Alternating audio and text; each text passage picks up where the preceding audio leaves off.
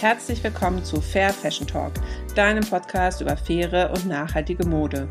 Ich bin Sabine Paulsen, deine Gastgeberin, und ich freue mich sehr, dass du bei diesem Podcast gelandet bist.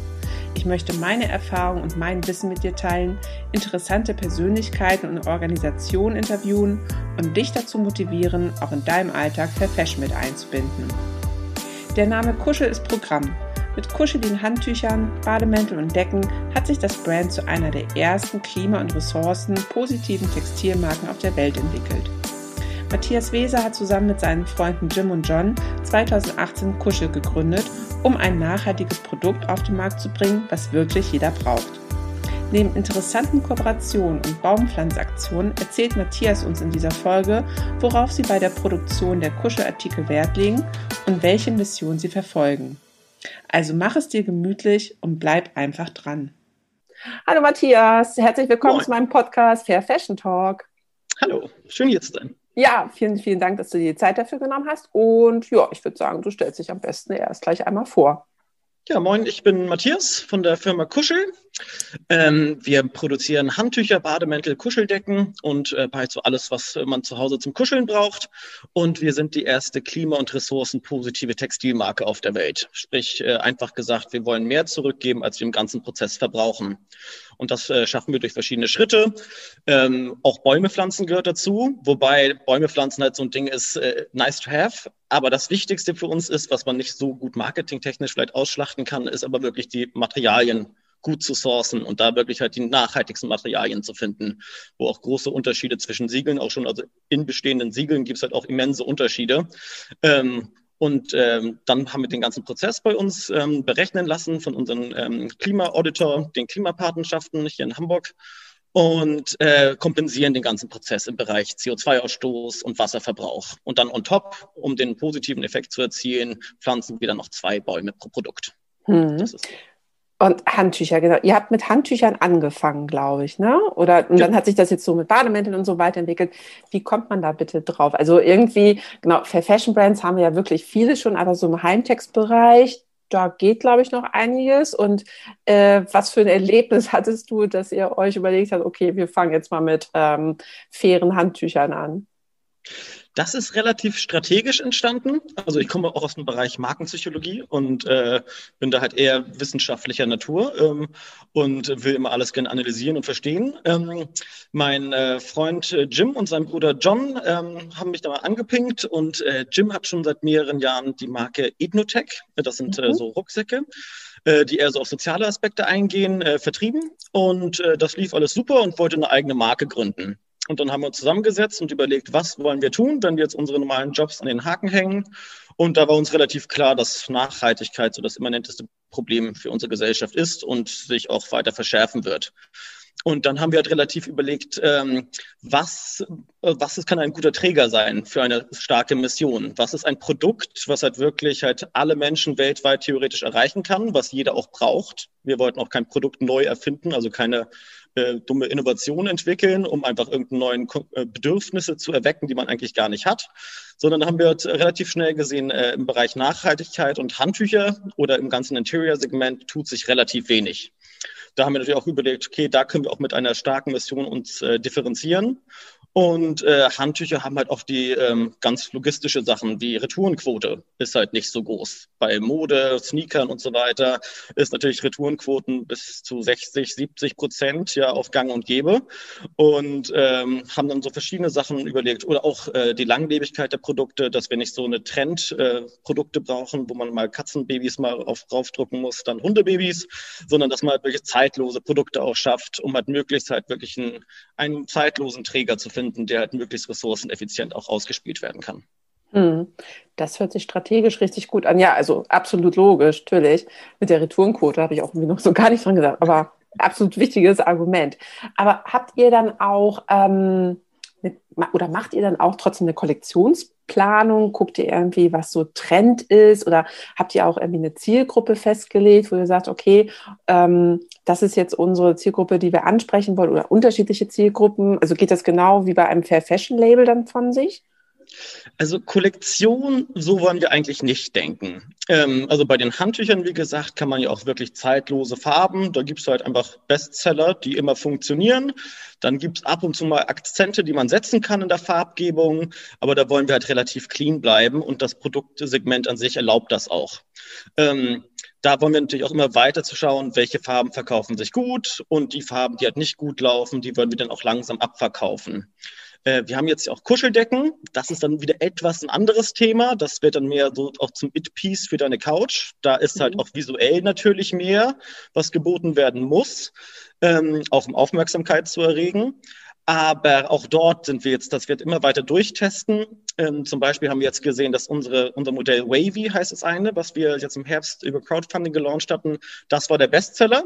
Das behalten wir im Portfolio und erweitern damit jetzt mit neuen Farben und kommen dann mit neuen äh, anderen Farben oder neuen Styles und testen dann die weiter, sodass wir halt möglichst lange, also wir wollen dann Lebenszyklus äh, der Produkte halt so lang wie möglich halten und uns halt immer rantesten, um dann halt in ein, zwei Jahren halt wirklich Produkte zu haben, die halt viele, viele Jahre hoffentlich laufen.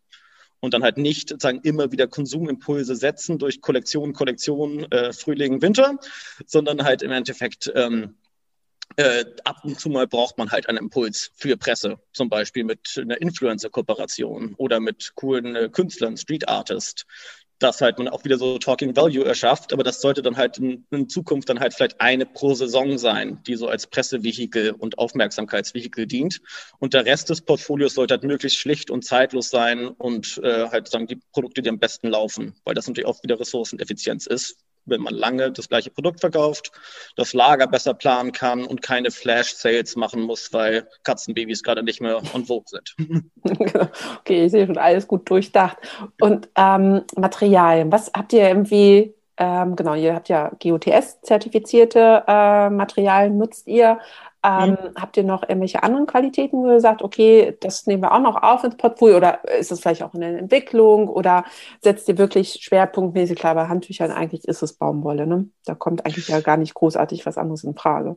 Doch, wir mischen ja ähm, Tencel Modal mit ah, Biobaumwolle. Okay. Mhm, ähm, okay. die ist auch theoretisch GOTS zertifiziert. Jedoch ist das Problem bei, bei der äh, GOTS-Zertifizierung, dass man ab einem Gemisch, äh, Mischverhältnis, ich glaube, mit über zehn Prozent Fremdtextil darf man das nicht mehr so labeln. Aber wir bestellen es trotzdem und alle Prozesse sind nach dem höchsten Standard da wirklich auch äh, so sauber und läuft, läuft halt genau durch die gleichen Produktionsketten. Trotzdem dürfen wir das Siegel nicht verwenden. Mhm. Aber das ist uns halt relativ egal, weil das schon das höchste Siegel, Siegel ist und wir dadurch halt in den bestehenden Produktionsketten halt da das Beste auswählen können. Äh, ist uns aber im Endeffekt jetzt auch gar nicht, äh, tut uns das nicht so weh, weil wir jetzt zum Beispiel auch ähm, seit einem Dreivierteljahr Biobaumwolle aus Tansania beziehen.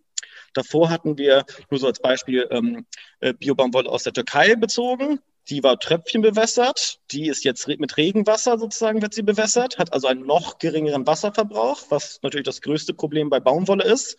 Trotzdem hätten beide ähm, Materialien halt ein GOTS-Zertifikat. Äh, für den normalen, äh, die normale Spielwiese des Marketings wäre es Zertifikat, Siegel ist da, Kunde sieht Nachhaltigkeit, höchstes reicht. Aber da wir auch unseren ganzen Prozess kompensieren, auch besonders im Bereich Wasser, ist es für uns sozusagen logisch durch das System, was wir uns aufgesetzt haben, immer besser zu werden und halt noch nachhaltiger auch im Sourcing zu werden und halt möglichst Ressourcen äh, zu sourcen. Und dadurch ist ja auch im Endeffekt äh, Storytelling besser. Also man kann dann wirklich auch darüber äh, zeigen, guck mal, das gleiche Siegel hat trotzdem halt sehr verschiedene Wasserverbrauche hier oder da. Und das können wir dann auch wiederum highlighten und immer wieder neue Innovationen und neue Kommunikationsanlässe Anlässe auch so spielen. Hm. Klar, so ein Siegel ist für den Endverbraucher halt immer recht einfach irgendwie, also oder als Erkennungswert ist es für den halt recht hilfreich, wenn er dann sieht, ah, okay, das ist ein GOTS-Produkt, ja, okay, das kann was irgendwie. Aber ich habe halt auch schon oft gehört, äh, manche Unternehmen können es sich auch gar nicht leisten, GOS-zertifiziert mhm. zu werden. Ähm, trotzdem würden sie alle Anforderungen in Richtung sozialen und ökologischen Kriterien erfüllen. Und das ist natürlich eigentlich auch so schade. Und dann, klar, dann ist es viel, viel wert, wenn man das halt in einer anderen Form dann halt wirklich auch rüberbringen kann. Also dann gehe ich auch davon aus, dass ihr wahrscheinlich eure komplette Lieferkette Lieferkette ähm, ziemlich gut kennt und auch da wisst, welche Anforderungen die dann erfüllen. Wenn die halt dann ja auch GOTS zertifiziert sind, haben sie da ja auch schon bestimmte soziale Kriterien, denen sie nachgehen müssen. Also was ich seid ihr dann, also okay, jetzt nicht und letztes Jahr mit Sicherheit auch nicht vor Ort gewesen, aber davor wart ihr bestimmt auch ähm, regelmäßig dort, um da auch den Kontakt dann wahrscheinlich aufzubauen, oder? Genau, in Portugal, wo unsere Handtücher und Bademäntel produziert sind, da waren wir garantiert schon fünf, sechs Mal äh, locker und ähm, haben auch am Anfang natürlich nach verschiedenen Produzenten Ausschau gehalten und da halt auch viel lernen können. Ähm, jetzt in äh, Tansania waren wir jetzt noch nicht persönlich. Das stand eigentlich äh, letztes Jahr auf der Liste, aber aus gegebenen Gründen war das natürlich nicht möglich. Ähm, ebenso unsere Baumpflanzprojekte zu besuchen, das war auch auf der Liste. Ähm, in äh, Lenzing, ähm, also bei dem Hersteller der Tencel Modalfasern, da waren wir jetzt auch schon zweimal zu Besuch und treffen die halt auch immer wieder auf Messen und reden mit denen und sind viel im äh, Austausch und haben natürlich auch sehr, sehr viel in der ganzen Supply Chain, weil wir halt alles sozusagen selbst berechnet haben mit, mit der Klimapartnerschaft GmbH zusammen und mussten halt immer die ganze Supply Chain durchnerven bis äh, zum äh, Stromverbrauch des äh, Biobaumwollfeldes. und äh, das war natürlich schon da da kann man schon ganz gut durchleuchten. Wir wollen natürlich im Endeffekt auch mal selbst vor Ort sein. Das ist natürlich auch wichtig. Ja, ich glaube, man versteht dann den Prozess einfach auch viel, viel besser, was da so hintersteckt einfach. Ne? Also auf jeden Fall. Und, und auch man lernt die Menschen kennen. Also das ist ja auch äh, das auch. Durch soziale Standards sicherzustellen, dass es den Leuten ja. da gut geht. Das ist ein Teilaspekt. Aber auch äh, die Menschen einfach so privat zu kennen oder mal kennenzulernen und einen kleinen Schnack, das ist einfach auch schön zu sehen, wie das da halt einfach mal nicht nur Zahlen irgendwie in einer Excel-Tabelle sind, sondern echte Menschen mit äh, Familie und äh, äh Freude dahinter. Deswegen hm. ist es wichtig, finde ja. ich. Auf jeden Fall. Und stellt ihr denn ähm, konkrete Anforderungen an eure Lieferanten? Habt ihr da so eine Art Code of Conduct oder so, dass ihr sagt, okay, das muss auf jeden Fall erfüllt sein? Genau, wir haben einen sehr langen Code of Conduct. Äh, das okay. hat mein Kollege Jim aufgesetzt. Ähm, also da sind, äh, da hat sich natürlich auch an bestehenden äh, hohen Standards orientiert.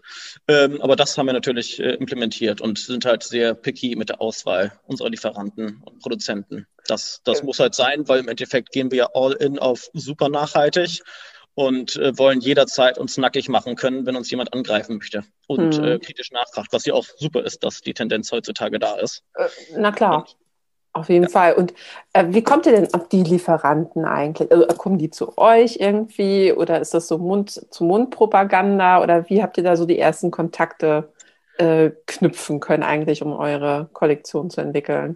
Der Anfang war eigentlich, dass wir nach Lenzing gefahren sind, da wir in unserer mhm. Recherche gesehen haben, dass die äh, Modalfasern halt wirklich, oder die, besonders die Tencel-Modalfasern durch ihren besonderen Prozess ähm, halt sehr, sehr nachhaltig sind und halt auch den Gegebenheiten des Marktes entsprechen, dass sie halt besonders weich, saugfähig sind.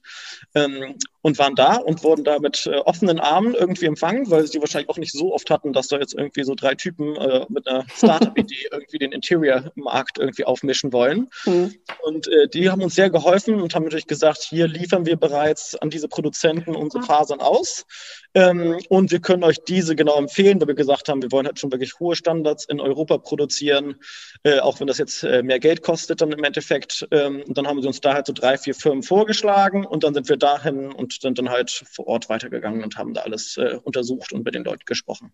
Oh, das, und das war eigentlich so der Anfang jetzt. Und mit den äh, Baumwollfeldern und so, da ist der Jim halt immer hinterher und guckt und hört sich um, was tut sich da und ist dann natürlich auch viel durch Connections und die Leute, die man kennenlernt auf dem Weg. Dann hört man halt immer mal hier und mal da was und ja, das ist, mhm. das kommt dann halt peu à peu immer weiter.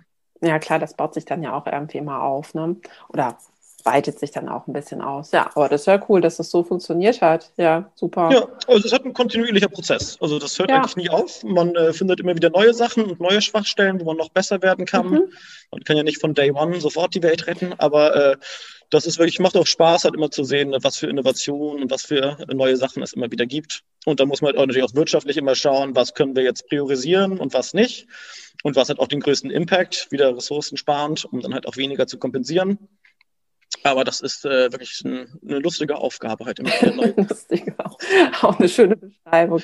Ich hatte auch auf eurer Webseite schon gesehen, ihr habt ja, also ihr macht ja wirklich engagiert euch ja wirklich sehr, sehr viel. Du hattest halt die Klimapatenschaft schon erwähnt. Ähm, dann habt ihr auch schon diverse Preise irgendwie gewonnen. Und genau, du hattest am Anfang erwähnt, irgendwelche Kooperation mit einem Influencer. Vielleicht kannst du da noch mal so ein bisschen erzählen, was ihr da alles macht. Also, weil ihr produziert ja nicht einfach nur. Also ihr mhm. seid ja so großflächig nachhaltig, einfach möchte ich mal sagen. Das klingt gut. Ja, also, ne, ihr, weil ihr seid wirklich ja. so viel aktiv und ähm, das, äh, weiß nicht, also hatte ich gar nicht erwartet und dann war ich da so wirklich geflasht, was ich da alles äh, bei euch auf der Internetseite irgendwie gesehen hatte und da so, uh, das hört ja gar nicht mehr auf irgendwie mit Initiativen und ähm, Aktivitäten. Also von daher, da kannst du gerne noch mal ein bisschen was berichten, was ihr da so alles macht. Ja, klar. Ähm, passt auch noch vielleicht zu der Frage Zielgruppe. Also wir mhm. denken halt im Endeffekt, dass wir halt den Mainstream erreichen müssen. Denn wenn wir halt nur mit äh, sozusagen einer nachhaltigen Zielgruppe agieren würden, die wäre A zu klein, wirtschaftlich gesehen, für die echten Nachhaltigen und B würden wir vielleicht Leuten Sachen verkaufen, die sie gar nicht brauchen, weil sie einfach sagen, das ist supportable. Wir müssen halt die, die, die schlechte Kaufentscheidung auf uns lenken keine Diskussion, nichts kaufen ist immer das Beste und halt auch weniger konsumieren und äh, Produkte, die die Langlebigkeit forcieren, das ist natürlich äh, etwas, was wirklich äh, einen größeren Impact macht.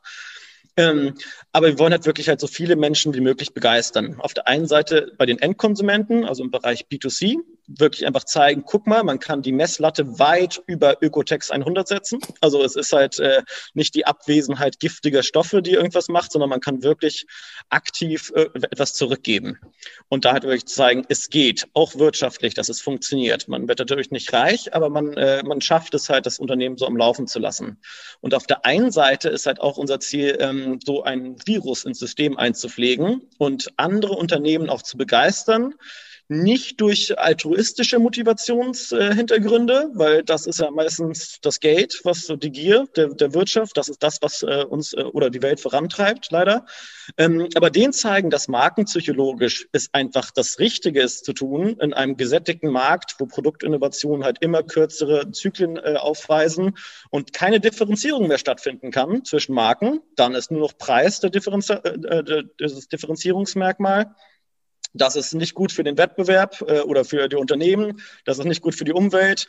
Eigentlich für niemanden ist das toll. So, und mit Nachhaltigkeit, mit echten nachhaltigen Innovationen, kein Greenwashing-Layer, kann man sich wirklich nachhaltig auch differenzieren klingt sehr einfach, aber das ist wirklich ähm, so circa 60 bis 70 Prozent des äh, Unternehmenswertes ist die Marke. Apple zum Beispiel ist jetzt, glaube ich, 300, äh, 400 Milliarden wert, die Brand. Und äh, das sind halt eigentlich hauptsächlich äh, einfach zu sagen, was in unseren Köpfen stattfindet, was heute und morgen unsere Kaufentscheidung beeinflusst. Und das sind halt eher verschiedene positive Signale oder gedankliche Sachen, äh, die wir mit dieser Markierung verbinden. Und wenn man das schafft, mit wirklich begeisternden Sachen äh, sagen, die Marke aufzuladen, wirst du dich in Zukunft besser gegen den Wettbewerb durchsetzen. Punkt. Dadurch wirst du halt die präferierte Marke, top of mind, wie man das auch nennen mag. Und dann setzt du dich durch. Und das wollen wir den Leuten auch zeigen, dass es halt ein No-Brainer ist. Äh, ja, der Rubel muss rollen, aber wir können jetzt die Wirtschaft als Katalysator nutzen, um möglichst schnell Nachhaltigkeit zu forcieren, weil Politik und wir als Konsumenten sind leider etwas träge in der Masse und die Politik natürlich mit vielen Interessenskonflikten hier und da, mm, mit netten Ansätzen. Aber im Endeffekt glaube ich, dass äh, Reality Check die Wirtschaft halt ein Katalysator für diese ganze Bewegung sein kann und auch ein Teil der Lösung. Wie gesagt, weniger konsumieren ist besser, ähm, aber trotzdem kann man da, glaube ich, viel bewegen und halt auch einfach äh, eine Strahlkraft entwickeln und andere sagen, oh scheiße, das müssen wir jetzt auch machen. Ätzend, kleinere Marge, aber die oder wir? also einfach so einen Zugzwang erzeugen bei mhm. Unternehmen. Und das äh, haben wir glücklicherweise auch schon viel geschafft. Also zum Beispiel, ähm, wie du jetzt schon bereits meintest, äh, auf Bereich äh, Influencer oder wie nennt sie auch unsere Treefluencer. Äh, Stimmt, Treefluencer fand ich auch sehr lustig, den Begriff, äh, sehr süß. Da kommen natürlich super viele Leute auf uns zu und wollen uns einfach helfen und sagen, hey, geile Idee, das will ich mal supporten. Und äh, das freut uns natürlich und äh, schenkt uns auch viel Reichweite, was auch wiederum der Beweis ist, durch die durch Liebe oder einfach durch das Gute äh, kann man halt auch Reichweite generieren. Da musst du nicht deine Milliarden Image-Kampagne irgendwie aufdröseln, um irgendwie deinen Markenkern zu laden, um dann die Kaufentscheidung zu dich zu lenken, sondern du kannst halt mit äh, weniger Input und mehr Nachdenken halt etwas Neues schaffen. Da brauchst du natürlich auch ein bisschen Mut für. Das, und das wird wahrscheinlich nicht morgen in deinem Facebook-Pixel ausgespuckt werden werden, sondern erst äh, über ein, zwei Jahre. Aber so kann man halt wirklich etwas äh, in der Welt erzeugen, was halt stärker ist als die Einzelteile. Und äh, da sind auch jetzt schon, äh, hatten jetzt eine Kooperation mit Toyota zum Beispiel, Mhm. Wo wir auch sagen, ja, Mobilität, hm, schwieriges Thema. Hm. Aber Toyota ist dann jedenfalls eine Firma, die dann halt die Patente offengelegt hat, in der Hybridtechnologie halt schon als Vorreiter dient. Und da können wir sagen, ja, cool, dann machen wir halt eine Kooperation auch mit denen, um halt Reichweite und Sichtbarkeit im Mainstream zu erreichen. Was habt ihr mit denen gemacht? Was für ein Produkt? Ähm, das war deren I am, also I am Hybrid hieß die Kampagne für ihre mhm. Hybridflotte. Fand ich aber auch sehr charmant, weil sie im Endeffekt sich jetzt nicht in den Mittelpunkt gedrängt haben und gesagt, hier so, ne, aber jetzt hier Auto im Bildraum und so und so, sondern äh, wir wollen euch highlighten. Wir wollen mhm. halt Vision, coole Visionen, coole nachhaltige Ideen fördern. Natürlich steht da auch Toyota auf der Seite, aber es ist jetzt nicht so, dass man halt nur über Autos redet und wie toll jetzt ein Auto sein mag, sondern eher so, wie kann man neu denken und welche Möglichkeiten gibt es? Und das dann halt auch wiederum mit einem Media-Budget dahinter, das halt Leute es sehen. Und das mhm. finde ich mhm. dann halt so eine Win-Win-Situation, die man auch vertreten kann. Weil dann allein im Kämmerchen super nachhaltig zu sein, bringt ja auch nichts für die Welt. Und da genau. muss man halt einfach in den großen Kanälen und auch mit den großen Bösen bis zu einem gewissen Grad auch gerne kooperieren. Genau, das Thema hatten wir ja eben schon kurz vorher. Genau, dass es eigentlich schon wichtig ist, ne, dass man Kooperationen irgendwie mit anderen Unternehmen halt ähm, ruhig schließen muss, kann, um einfach die größere Fläche halt auch da dann zu haben und nutzen zu können, ähm, damit man dann halt äh, dementsprechend Produkte, die halt nicht wirklich in die Schiene passen, dann eher damit äh, verdrängen kann, dann vielleicht auch und dann jeder mehr Platz findet einfach. Ne? Also da guckt ihr auch wirklich dann offensiv irgendwie, ähm, was man da vielleicht Sinnvolles machen könnte einfach. Ne?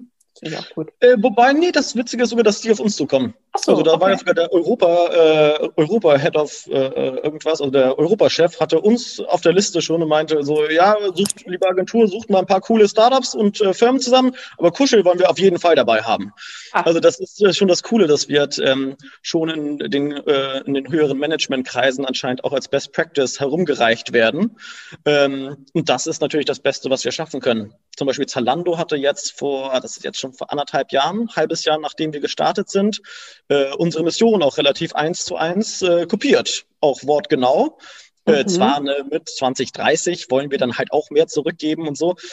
Jetzt habe ich nichts mehr davon gehört, aber jedenfalls sieht man halt schon, dass es halt solche Kreise gezogen hat. Oder gestern Abend beim Fernsehen schauen, HIP ist jetzt auch auf einmal klimapositiv. Und, also es kommen halt immer mehr Firmen, die dann halt merken, ja, das ist ein Differenzierungsmerkmal, das ist cool schwierig dann halt, ne, wie das der Einz wie die einzelne Firma das wirklich umsetzt und wie sauber das jetzt wirklich ist.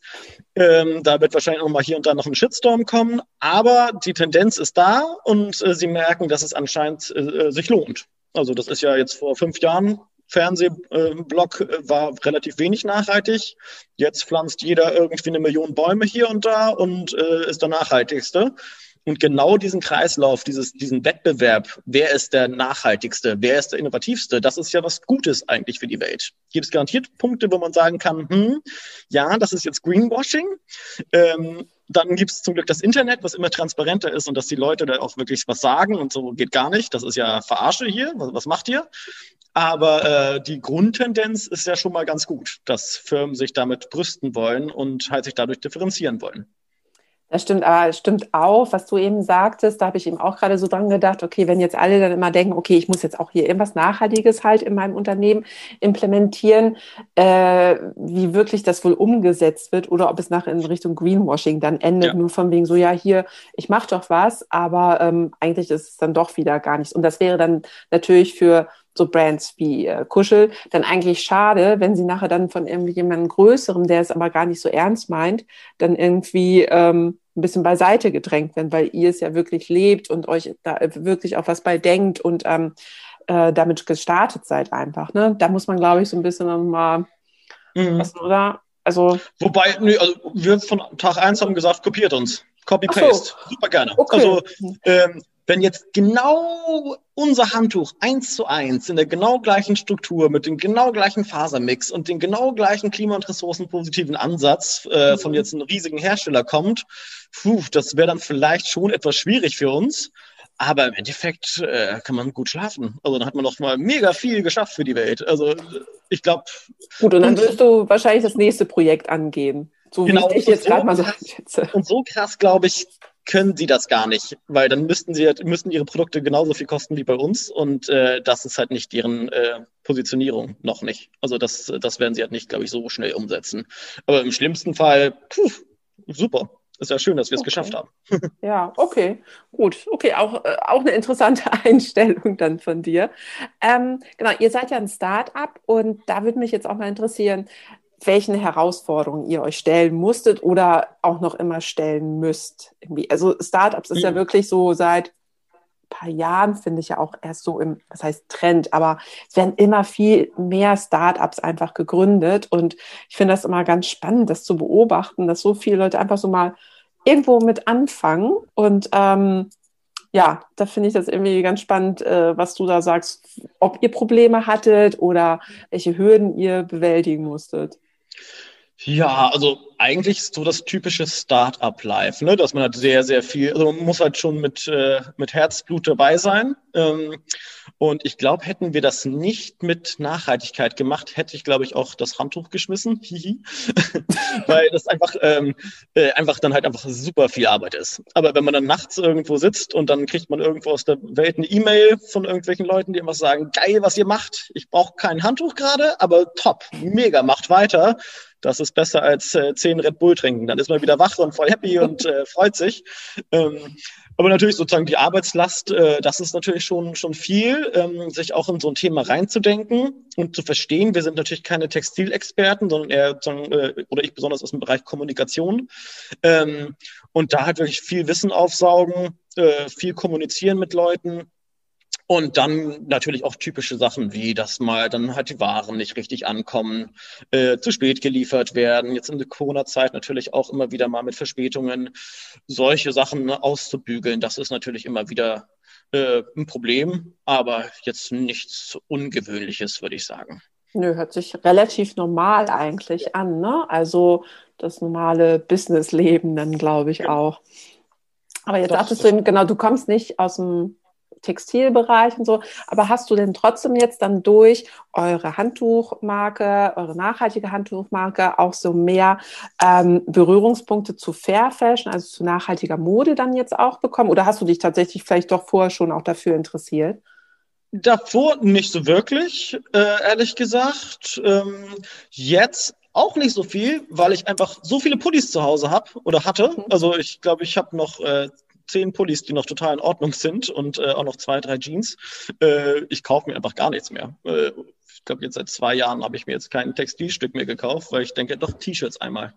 Ähm, aber das, das war es dann halt auch schon. Äh, ist bei mir jetzt eher, dass ich halt der Konsummuffel geworden bin, als äh, dass ich halt jetzt äh, super viel im Bereich Fair Fashion unterwegs bin weil ich im Endeffekt gesagt, ja, das, was ich habe, reicht, ist schon produziert. Und ähm, das ist auch so vielleicht so ein Ding von Fair Fashion oder eine Gefahr, dass halt große äh, Marken natürlich wieder auch Greenwashing sozusagen machen und sagen, hey, Fair Fashion, super Bio-Baumwolle, voll toll, Siegel, kauft es, kauft es, noch mehr. Ja, heute wieder das neue Muster, kauf noch mehr.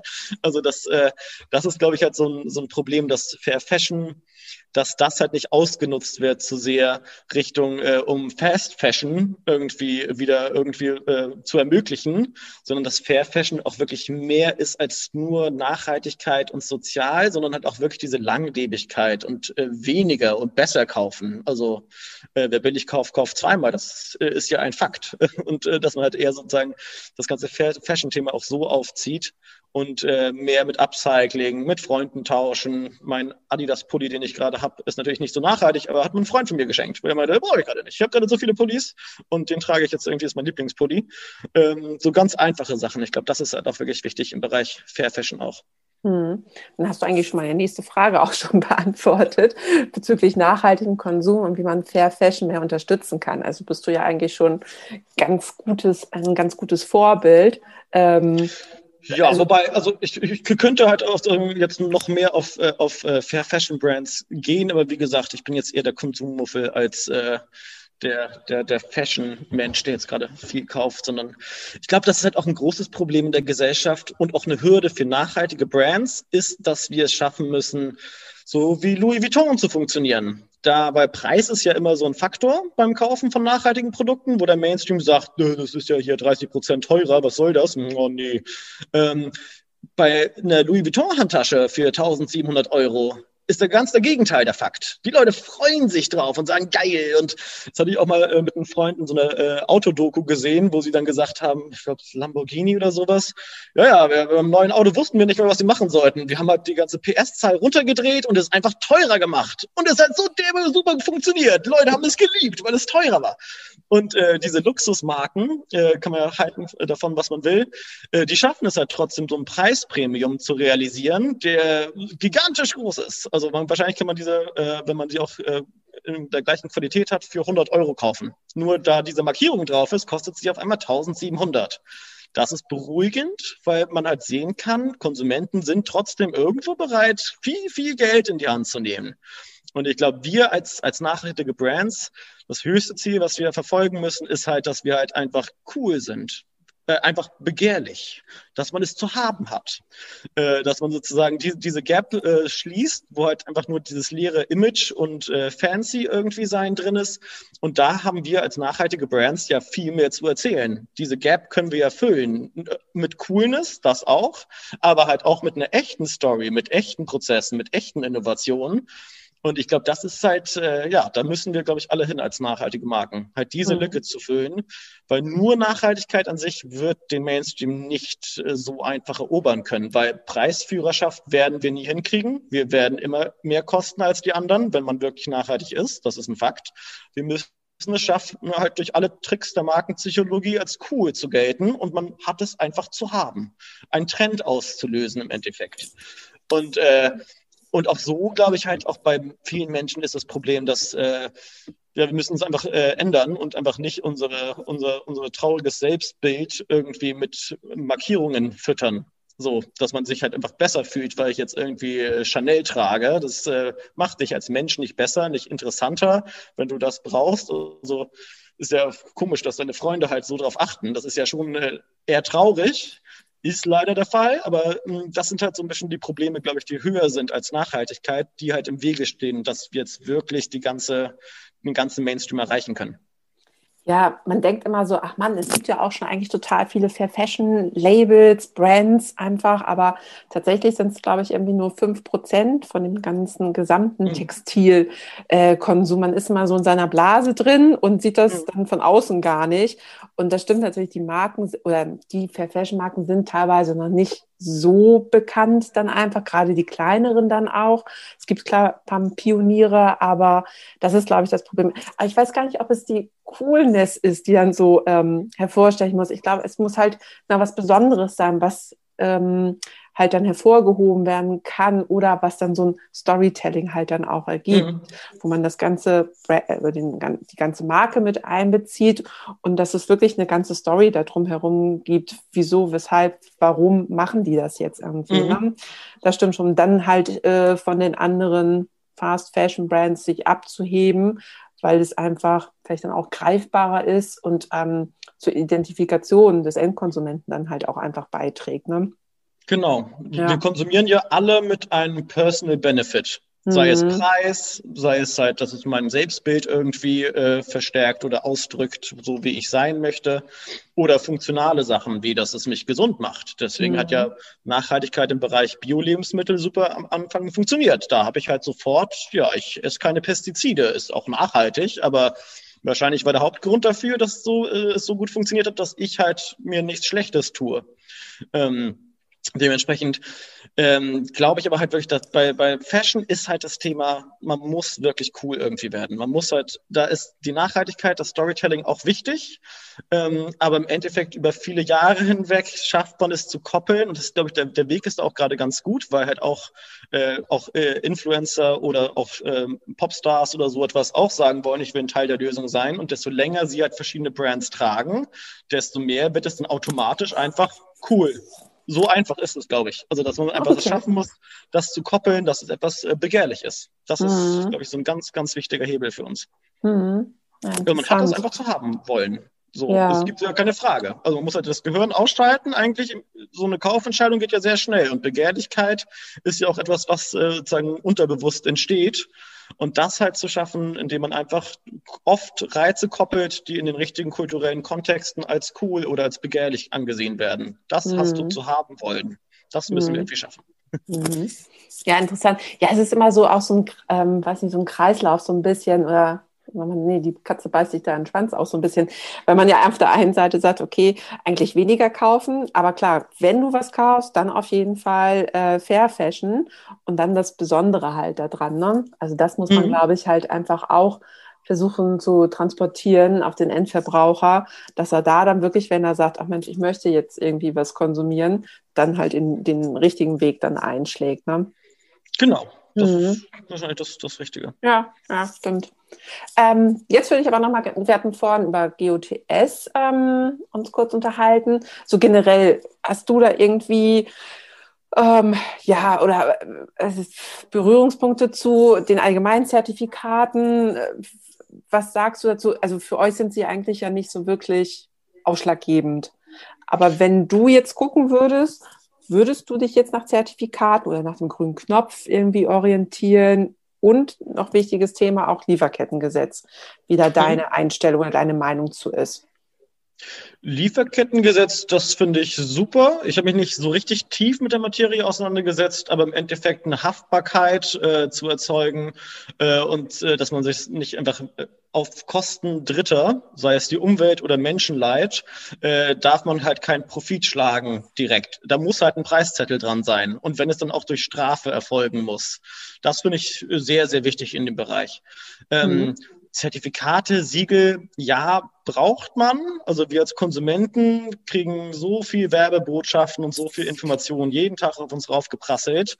Da brauchen wir halt irgendwelche Arten von Orientierungspunkte, um die Kaufentscheidung halt zu vereinfachen. Wir können nicht im Supermarkt äh, äh, mit dem Codescanner jedes einzelne Produkt durchgucken und dann eine Stunde lesen. Dann würden wir verhungern in der Zwischenzeit und äh, könnten auch nicht mehr arbeiten. Ähm, Codescan finde ich zum Beispiel auch, also die ganzen Ansätze mhm. auch super, super cool, weil es das auch vereinfacht. Mhm. Aber ich sehe immer das Problem der, der Menge an Siegeln und Zertifikaten. Das ist dann wiederum hinderlich. Beim grünen Knopf hatte ich halt immer so ein bisschen das Gefühl, dass es ja einzelne äh, andere Siegel vereint. Ähm, und dadurch halt einfach es den grünen Knopf gibt. Ist jetzt nicht schlecht, aber im Endeffekt tut das, glaube ich, nicht so viel für den Endkonsumenten, weil es halt noch mehr Siegel gibt. Also lieber neue Siegel mit neuen Standards. Deswegen äh, finde ich zum Beispiel die äh, B Corp-Zertifizierung sehr cool. Mhm. Ähm, da sind wir auch sehr stolz drauf, dass wir auch mit, oder wir waren auch die ersten in Europa als Textilfirma, äh, die das äh, bekommen hat. Ähm, das ist halt etwas, was halt äh, sagen, äh, neben den ganzen sehr, sehr harten Kriterien im Bereich Nachhaltigkeit und sozialen Aspekten auch halt dich zwingt, bei jeder Entscheidung zwischen äh, Profit und Allgemeinwohl äh, abzuwägen oder Nachhaltigkeit. Äh, plus ist es ein System, was sich halt immer wieder verändert. Man kriegt dann halt so Punkte, man muss halt mindestens 80 schaffen, geht, glaube ich, bis 120 oder 140. Und diese Punkten, Punkte werden halt auch äh, jedes, in jedem Zyklus nochmal neu sozusagen aufgesetzt und geschaut, wie ist der Standard jetzt, was können wir Neues hinzupacken. Äh, und so kommt es auch so ein Gamification-System für jede Marke, wo man halt besser werden will. Und das ist, glaube ich, etwas ganzheitliches, ähm, was halt sehr, sehr viel vereint. Und das finde ich halt zum Beispiel ein gutes Beispiel, weil halt ein ganz neuer Standard geschaffen wird, wo man halt auch eine Community drumherum hat und ein Commitment, wirklich etwas Neues zu schaffen und sich halt auch immer in Frage zu stellen und immer besser zu werden. Neben den ganz harten, fixen äh, Fakten, die man auch abliefern muss. Wärst du auch für ein negatives Siegel? Also das hatte ich neulich gerade mal mit jemandem ein Gespräch, der hatte vorgeschlagen, hm genau das Gegenteil halt ausloben, dass man halt Brands auslobt mit einem negativen Siegel, ähm, wo dann halt steht, okay, wir erfüllen nicht die und die Kriterien, so nach dem Motto, ähm, um das halt so ein bisschen hervorzuheben. Mhm. Meinst du, sowas wird es bringen auch beim Endkonsumenten oder? Wenn es halt ein einheitliches Ampelsystem pro Industriezweig geben würde, zum Beispiel in der Textilbranche, das ist jetzt äh, äh F- und deswegen kostet es halt vier Euro das T-Shirt. Mhm. Das fände ich jetzt nicht schlecht. Wenn das dann jetzt wieder halt in äh, jeder äh, Einzelhändler erfindet sein eigenes Siegel, ähm, oder, Willen, ja. das wird dann wiederum schwierig und kontraproduktiv. Grundsätzlich aber eine coole Idee wenn man das mhm. halt irgendwie halbwegs äh, rechtlich verbindend machen kann, weil das würde sich ja niemand freiwillig auf sein, sein T-Shirt irgendwie raufprinten. Das ist jetzt halt gemacht mit den niedrigsten Kriterien und könnte Spuren von Quecksilber beinhalten. Genau, so nach dem Motto. genau. Ja, müsste verbindlich auf jeden Fall Aber sein. Das, ja. das finde ich, also der Ansatz natürlich cool, weil dieses billig, billig, billig wird es leider immer geben. Es gibt natürlich Leute, Klar. Nachhaltigkeit muss man sich leisten können, Reality Check. Mhm. Äh, und es wird auch immer die Anbieter geben, die billig, billig, billig gehen. Und da, glaube ich, da kann der Staat wirklich was machen. Da mhm. kann er halt Rahmenbedingungen schaffen, Limitierungen, Preise erheben, CO2-Steuer und, und, und, um halt sagen, die, die Bottom, Bottom Line höher zu setzen, dass man halt nicht voll, volle Kanne die Welt vernichten kann, sondern halt so ein bisschen äh, anheben. Das mit den, äh, sozusagen, das Benchmark ganz nach oben heben und äh, visionär sein, das schaffen sie noch nicht leider so gut. Aber ich glaube, das ist wirklich ein Punkt, wo der Staat halt äh, aktiv werden muss und noch aktiver, um halt wirklich die, die wirklich Geschäftsmodelle zu nicht möglich zu machen, äh, die es halt heutzutage gibt, durch halt Regulierung und einfach Verboten und mhm. Preise. Also man muss halt einfach die, die Schaden, die Tertiärschäden bepreisen. Da muss ein Preiszettel dran. Das geht halt nicht, dass man, und da ist ja auch Lieferkettengesetz halt so ein, ein gutes Thema, dass man das halt einfach nicht einfach so durchgehen lässt. Und na nun, na, das wusste ich nicht. Komisch, dass das T-Shirt nur 10 Cent im Einkauf gekostet hat. Ich dachte, das wäre irgendwie voll toll gemacht. Ja, und das, das stimmt äh, natürlich dann auch alles. Ja, ja, ja genau. klar. Genau. Äh, ich weiß jetzt gar nicht, habt ihr an euren Produkten auch eine Art QR-Code, wo der Endkonsument was scannen könnte und sehen könnte, ah, das ist die Lieferkette oder sowas? Oder bin ich mir das ganz haben wir noch nicht. Also so, so ein paar von den Gedanken äh, hatten wir schon mal so ein bisschen in mhm. die Richtung, war jetzt aber nicht primär, weil äh, wir unsere Story jetzt auf unserer Webseite ganz äh, durch, mhm. äh, durchsichtig äh, oder transparent dargestellt haben. Wenn man jetzt in den Handel mehr gehen würde, dann ist es wahrscheinlich sinnig, halt dann halt auch direkt am POS, also am, im Laden sozusagen sofort äh, zu ermöglichen, dass man es nachvollziehen kann. Das wäre dann wahrscheinlich schlau oder im Packaging das irgendwie zu manifestieren. Hier auf der Internetseite findest du alle Informationen. Äh, oder auch hier kannst du halt die GPS-Daten ablesen vom Baumwollfeld äh, oder hier stehen die Bäume. Das ist natürlich cool. Aber da wir jetzt hauptsächlich bis jetzt noch digital aufgestellt sind, findet man das eigentlich bei uns auf der Webseite alles. Ja, stimmt, okay. Klar, da ist die Verbindung dann gegeben. Ne? Aber in Zukunft ist das auf jeden Fall ein cooler Weg, den man machen kann. Ich würde mhm. jetzt keine, keine Hangtags draufpacken mit äh, wieder Papier verschwenden, genau. mhm. aber so irgendwie alle Infos zu Punkt XYZ findest du auf unserer Webseite. Ja, ja cool. Matthias, ich habe jetzt tatsächlich schon meine letzte Frage für heute. Ähm, und zwar würde ich jetzt nochmal gerne einfach von dir wissen, ob du irgendwelche äh, Pläne für die Zukunft hast oder also für nicht für dich, aber eigentlich für Kuschel eher sozusagen, ob ihr da schon weitere Ansätze habt, was ihr noch, wie ihr noch expandieren wollt oder was ihr noch irgendwie in eurer Mission irgendwie einbauen wollt. Also auf der Missionsseite ist natürlich jetzt gerade auch so ein bisschen das Thema Bäume pflanzen oder Setzlinge pflanzen. Äh, das ist natürlich jetzt ein omnipräsentes Thema, äh, was ja auch gut ist, aber da wollen wir auch weiter schauen, wie man halt äh, noch mehr sagen, unseren Klima- und Ressourcen positiven Effekt noch spielen kann. Zum Beispiel werden wir im Bereich Wasser, sind wir jetzt gerade dabei ähm, zu reden mit äh, so Regenauffängern, in Tansania auch, äh, da noch mehr Frischwasser zu generieren. Ähm, auch ist es natürlich garantiert sinnig, ähm, ganz weit in Zukunft große Flächen hoffentlich mal kaufen zu können, die dann halt einfach jetzt ohne Weise weit sind und einfach der Landwirtschaft entziehen, äh, dass man einfach Eigentum hat. Das, glaube ich, ist für uns noch relativ äh, weit weg, weil das halt einfach sehr teuer ist. Also halt viele Quadratmeter, die eigentlich sonst von der Industrie gekauft werden würden, die zu kaufen und da einfach zu sagen, stopp, hier wird einfach natürlich ein Wald entstehen, Punkt. so. Das wären so, so ganz äh, Zukunftsvisionen. Ähm, und dann auch immer weiter schauen, welche anderen Baumpartner oder auch bestehende Regenwälder zu schützen und so. Da gibt es halt sehr, sehr viele und da sind wir auch mit sehr vielen Leuten im Austausch. Aber da wird auf jeden Fall in Zukunft äh, evolutionär und evolutionär noch weitergearbeitet. Ähm, Im Bereich Materialien werden wir garantiert auch mal schauen, was man noch alles tun kann. Hanf zum Beispiel ist natürlich ein sehr, sehr spannender ähm, Werkstoff. Und ähm, sonst für uns so aus der Markensicht wollen wir im Endeffekt alles anbieten, was du zu Hause zum Kuscheln hast. Das ist äh, halt auch wiederum strategisch auch gedacht, weil durch den Hautkontakt ist halt unsere Premium-Materialmix, weil wirklich ja die besten Materialien drin sind, haben dann auch wiederum einen persönlichen Nutzen für den Kunden, weil es erlebbar ist. Wenn meine Gardine jetzt aus Tencel Modal und aus regenbewässerter Biobaumwolle aus Tansania bestehen würde, äh, würde ich das mal kurz beim Kaufprozess mal überlegen, ja, cool, das wäre ganz nett, aber dann würde ich es wieder vergessen. Und es wäre eine Gardine, die da hängt. Aber wenn ich das jeden Tag mit meiner Haut in Kontakt bringe, dann kann ich es ja jeden Tag erleben und merke halt auch so, äh, das es tut A gut für mich, äh, äh, hier wegen Allergien oder was auch immer, Unverträglichkeiten, ähm, als auch wird mir das immer wieder bewusst in den Kopf ge ge gerufen, ich habe eine gute Kaufentscheidung gemacht. War natürlich jetzt irgendwie 20, 30 Prozent teurer, aber dafür halt auch ein besseres und hochwertigeres Produkt, was auch länger hält.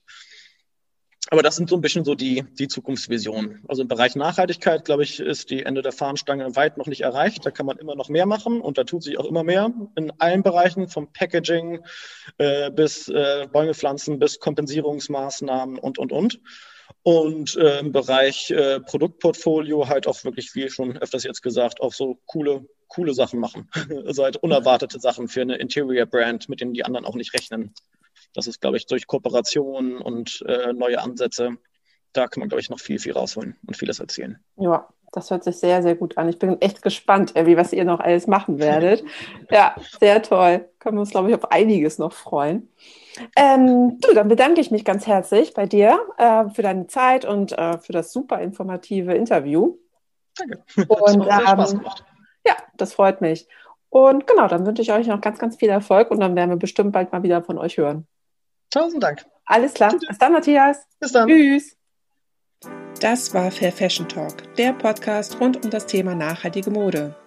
Wie ihr gehört habt, kommt Matthias aus dem Bereich Marketingpsychologie und ich fand es super interessant zu hören, welche Ansätze er für das nachhaltige Label Kusche verfolgt.